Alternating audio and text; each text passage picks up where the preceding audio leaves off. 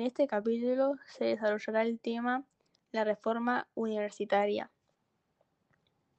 En 1918, en la Universidad de Córdoba, se inició un movimiento reformista que exigió cambios en los programas de estudios, concursos para acceder a las cátedras, renuncia de ciertos docentes, modernización pedagógica y gobierno tripartito. Esto quiere decir profesores, estudiantes y egresados.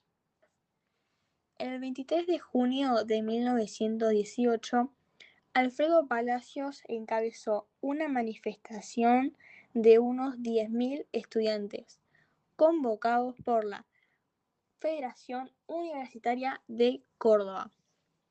Las manifestaciones se transformaron en huelgas, tomas de facultades y choques con la policía y autoridades. El gobierno de Irigoyen bulló al crear nuevas universidades que ampliaron las oportunidades de acceso de la clase media a los altos estudios. La reforma se extendió hacia otras universidades. Por ello, el 15 de junio, una serie de personas que ya estaban constituidas en la Federación Universitaria de Córdoba desde mayo, desalojó la congregación profesoral, proclamando la huelga general, ocupando la universidad y lanzando el manifiesto a los hombres libres de Sudamérica, que fue redactado por Deodoro Roca, donde se anuncia la ruptura de la última cadena del coloniaje, la última servidumbre mental de América. El clima de agitación estudiantil pronto se expandió a otras casas de estudios. En apoyo al movimiento cordobés, se realizó una huelga de estudiantes en todo el país. En agosto, a pedido de la Federación Universitaria Cordobesa y la Federación Universitaria Argentina, el Poder Ejecutivo intervino la Universidad de Córdoba, siendo el interventor el ministro de Instrucción Pública. El 31 de julio, Irigoyen envió al Congreso un proyecto de ley orgánica de instrucción pública, donde se coloca las universidades dentro del espíritu nuevo.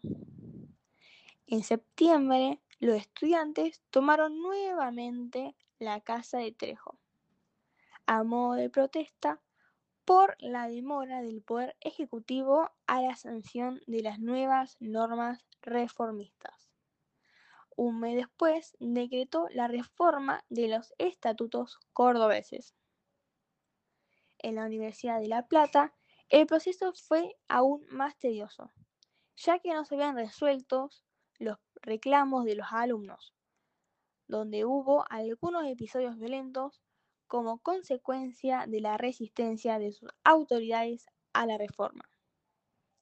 Cabe destacar que los nuevos estatutos fueron proyectados por los presidentes de la Federación Universitaria de La Plata, la FULP, y la Federación Universitaria Argentina y adoptados prácticamente de forma textual por el Poder Ejecutivo.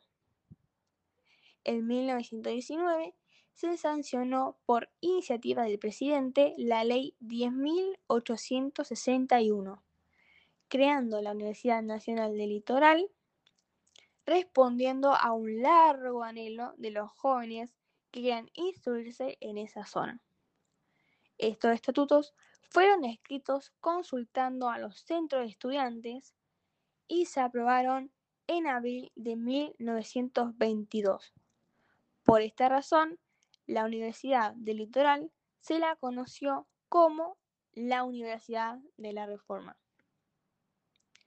En conclusión a todo esto, la reforma universitaria supone el despliegue de la función de extensión que permite recrear la misión social de la universidad a partir de asumir al conocimiento como una construcción social, en donde la sociedad se beneficia con sus aportes y la universidad se enriquece con otros saberes.